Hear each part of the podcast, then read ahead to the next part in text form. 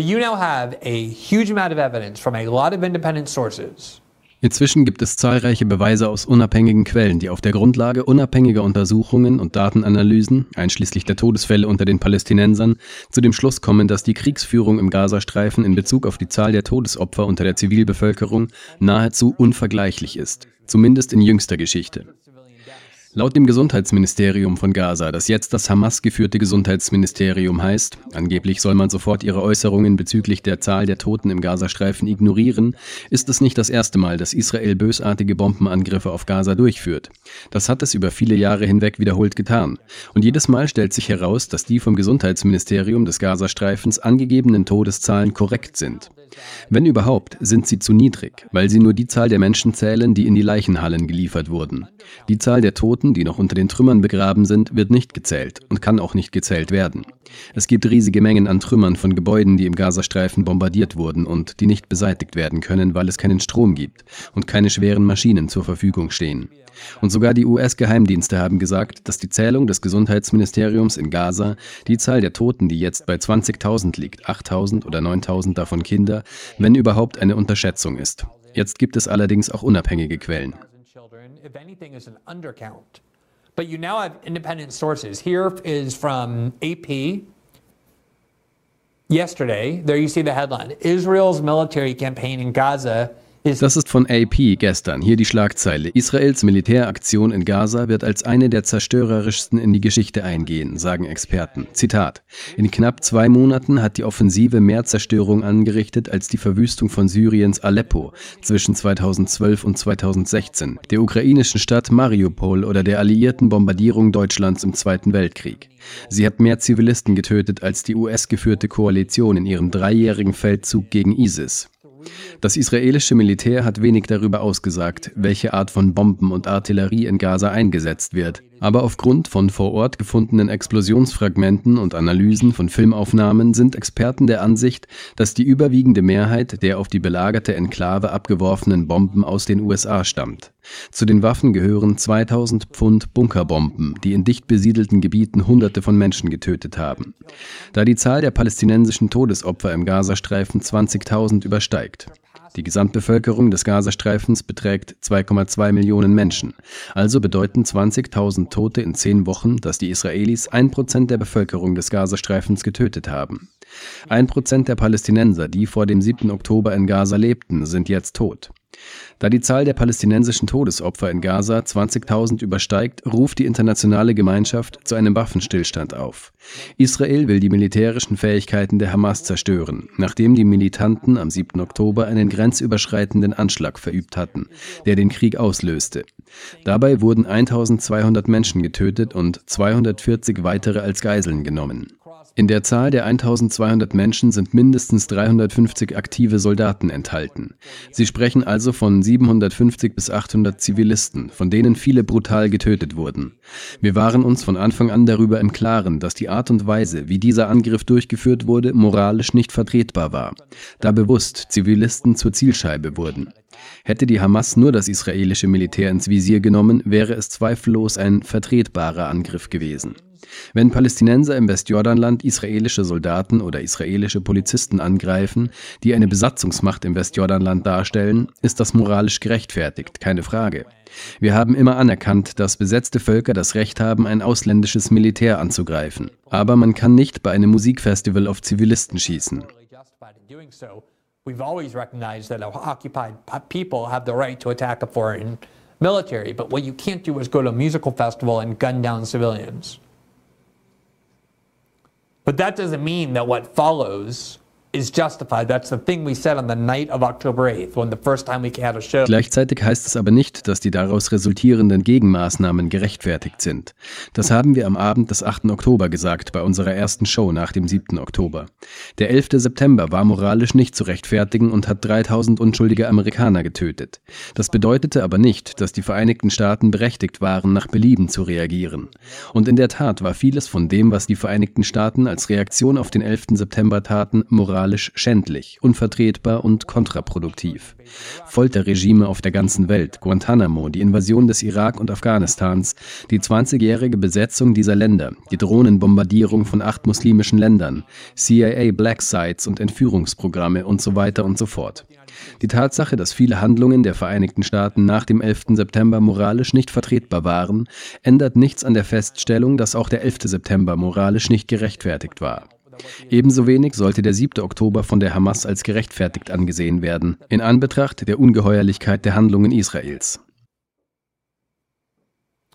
Also Hier ein Bericht der New York Times, ebenfalls von dieser Woche. Eine Untersuchung der Times dokumentiert den Einsatz einer der zerstörerischsten Bomben Israels im Süden des Gazastreifens. Zitat: Während der ersten sechs Wochen des Krieges in Gaza setzte Israel routinemäßig eine seiner größten und zerstörerischsten Bomben in Gebieten ein, die es für Zivilisten als sicher einstufte, laut einer Analyse von Bildmaterial der New York Times. Mit anderen Worten, die Israelis befahlen den Zivilisten in Gaza, ihre Häuser zu evakuieren und sagten ihnen, sie sollten an einen anderen Ort gehen, der für Zivilisten sicher sein würde. Sie verließen ihre Häuser. Sie legten sehr weite Strecken zurück. Natürlich ohne Autos, zu Fuß, mit alten Menschen, Behinderten und kleinen Kindern.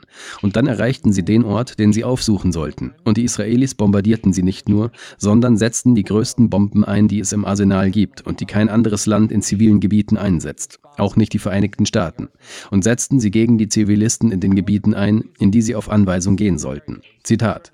Die Videoanalyse befasst sich mit dem Einsatz von 2000 Pfund Bomben in einem Gebiet im südlichen Gazastreifen, in dem Israel Zivilisten aufgefordert hatte, sich in Sicherheit zu bringen.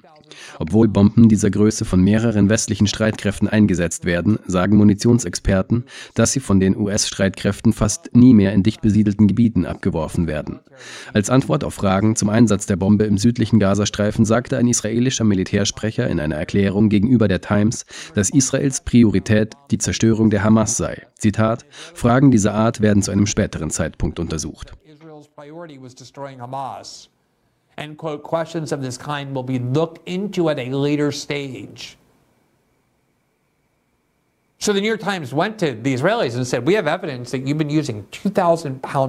Die New York Times wandte sich also an die Israelis und sagte, wir haben Beweise für den Einsatz von 2000 Pfund Bomben, die mit Sicherheit eine große Anzahl von Zivilisten töten, welche genau in den Gebieten abgeworfen werden, in die Zivilisten im Gazastreifen für Sicherheitszwecke geschickt wurden.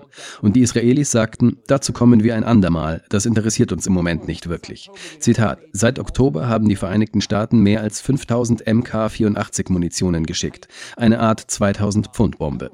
Mit anderen Worten, die Bomben, die die Israelis im Gazastreifen einsetzen, um die zivile Infrastruktur zu zerstören, ein Krankenhaus nach dem anderen zu attackieren und Tausende von Kindern zu töten, sind Bomben, die ihnen in Echtzeit von der Regierung Biden geliefert werden. Wie gesagt, wir haben seinerzeit darüber berichtet. Der israelische Verteidigungsminister versprach, die Blockade Israels zu nutzen, um zu verhindern, dass Lebensmittel oder Wasser nach Gaza gelangen.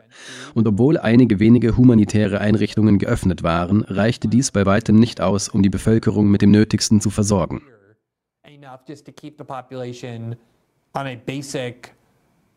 survival. Human Rights Watch conducted a major investigation that they published on December 18. Human Rights Watch hat eine umfassende Untersuchung durchgeführt am 18. Dezember 2023 unter dem Titel Israel Hungersnot als Kriegswaffe in Gaza eingesetzt. Beweise deuten darauf hin, dass Zivilisten absichtlich der Zugang zu Nahrung und Wasser verweigert wurde. Ich wiederhole, es gibt Hinweise darauf, dass Zivilisten vorsätzlich der Zugang zu Nahrungsmitteln und Wasser verweigert wurde. Wenn es kein Kriegsverbrechen ist, Zivilisten den Zugang zu Nahrung und Wasser zu verweigern, und das einer Zivilbevölkerung, in der die Hälfte Kinder sind, dann sagen Sie mir bitte, was ein solches wäre.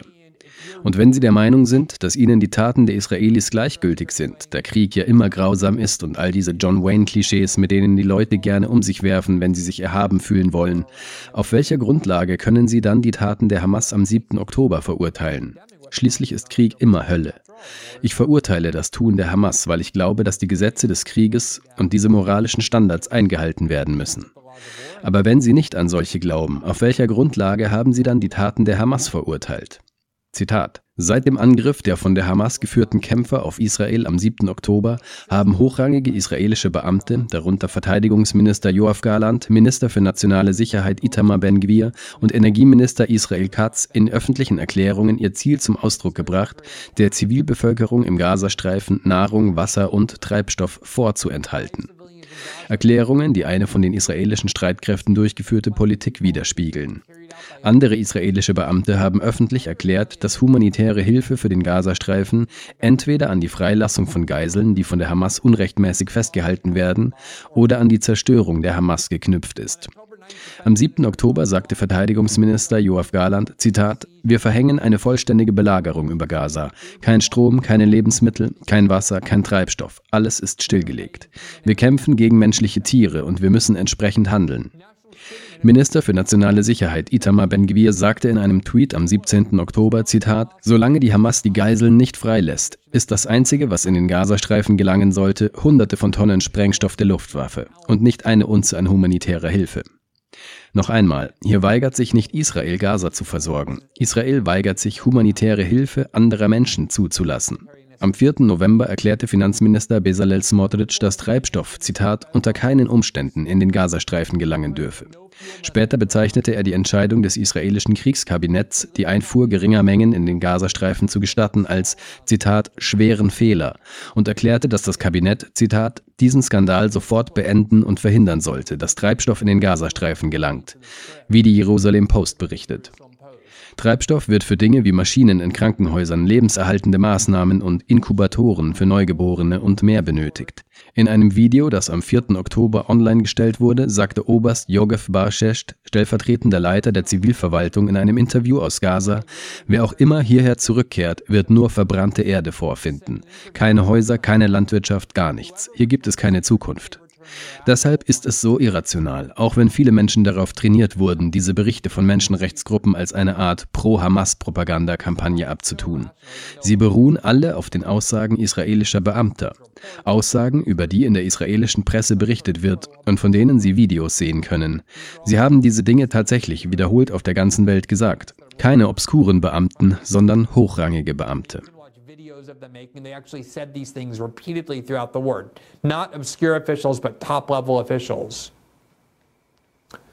Now, one of the things that has happened in the United States to justify censorship In den Vereinigten Staaten ist einiges geschehen, um Zensur zu rechtfertigen. Etwa als Gouverneur DeSantis einer pro-palästinensischen Studentengruppe den Zutritt zum Campus der Universität von Florida untersagte. Oder als es Versuche gab, die Entscheidungen Frankreichs und Deutschlands zu rechtfertigen, alle pro-palästinensischen Proteste zu verbieten. Ebenso als man größere Einschränkungen bei Meinungsäußerungen auf dem Campus von Hochschulen wünschte.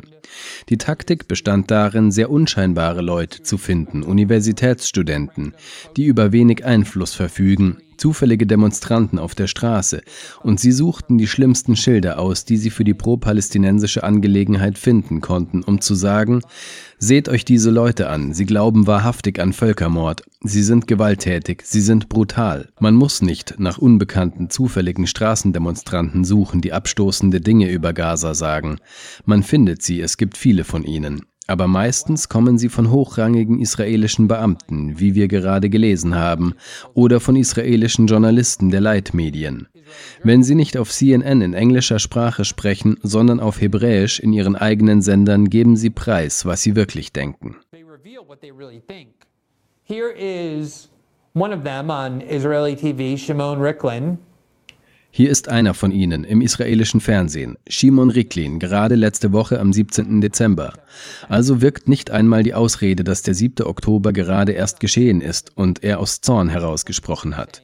Hier sagt er am 17. Dezember 2023 nicht nur, dass ihm die Kriegsverbrechen in Gaza gleichgültig sind, sondern dass er für jene plädiert. Hier seine Aussage. Ich werde es für diejenigen vorlesen, die per Audio, per Podcast zuhören. Es wird sich prächtig amüsiert, sie schmunzeln und lachen bei ihren Aussagen. Zitat. Ich bin für die Kriegsverbrechen. Es ist mir egal, ob ich kritisiert werde. Ehrlich gesagt ist es mir komplett gleichgültig. Soll ich sagen, dass ich nicht schlafen kann, wenn ich nicht sehe, dass in Gaza Häuser zerstört werden? Mehr, mehr und mehr, mehr Häuser, mehr Gebäude. Ich möchte, dass noch mehr von ihnen zerstört werden. Ich möchte, dass es für sie nichts gibt, zu dem sie zurückkehren können. In der Tora steht, dass sie früher die Erde mit Salz bestreut haben. Man muss sie daran erinnern, dass sie Amalekiter sind. Und deshalb können wir uns mit ihnen nicht einigen. Genau das ist es, was Kriegsverbrechen für mich bedeuten. Amalekiter ist ein biblischer Begriff, der sich auf die gesamte Bevölkerung bezieht, die von den Israeliten ausgerottet wurde. Solche Ansichten prägen den israelischen Diskurs. Sie tun nicht so, als wollten sie die Hamas besiegen. Sie tun nicht so, als wollten sie einen Sicherheitspuffer schaffen. Sie sprechen ganz offen über die Tatsache, dass sie eine ethnische Säuberung des Gazastreifens anstreben. Sie wollen alle Araber oder Palästinenser aus dem Gazastreifen eliminieren, damit Israel ihn übernehmen kann. Die offizielle Position der Likud-Partei, ganz zu schweigen von den extremeren Parteien in Netanyahus Regierung, lautet, dass das gesamte Land vom Fluss bis zum Meer, vom Jordan bis zum Mittelmeer, das aus dem von der internationalen Gemeinschaft anerkannten Gebiet Israels, dem Westjordanland, das Israel unrechtmäßig besetzt hält und dem Gazastreifen besteht, zu Israel gehört. Für sie ist Israel das gesamte Land, nicht nur das von der internationalen Gemeinschaft anerkannte. Here was a local official in Israel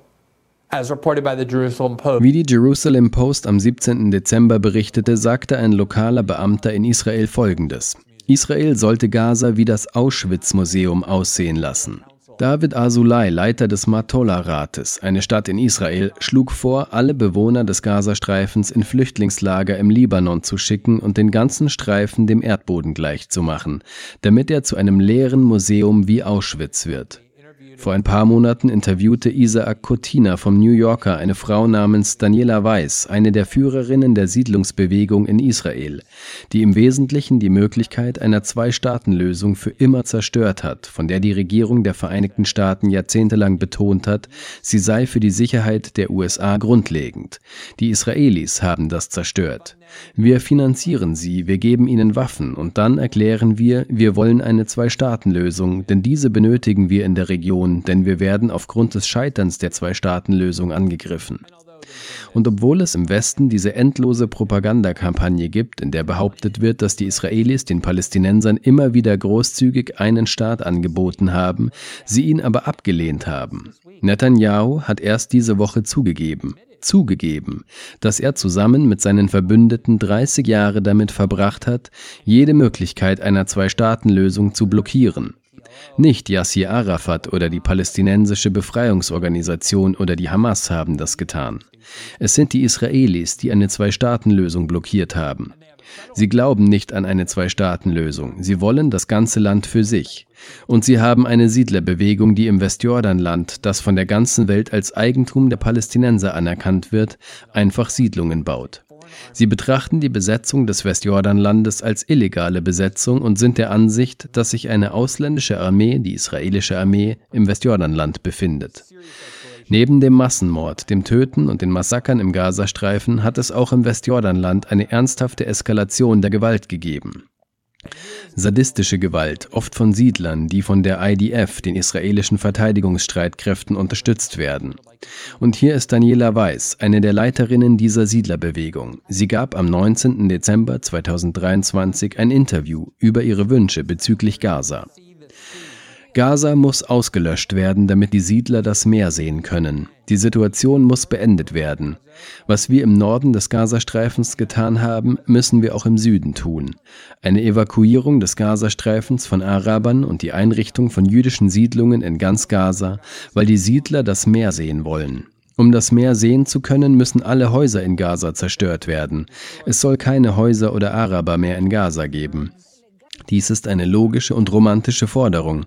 Die Siedler wollen das Meer sehen. Wie werden sie das Meer sehen? Wir müssen südlich von Gaza handeln, dann sehen die Siedler das Meer. Gaza ist eine jüdische Stadt. Gaza ist keine Hamas-Stadt. Gaza ist eine der Städte Israels. Wir werden einfach dorthin zurückgehen. Ein historischer Fehler wurde gemacht, jetzt haben wir ihn korrigiert.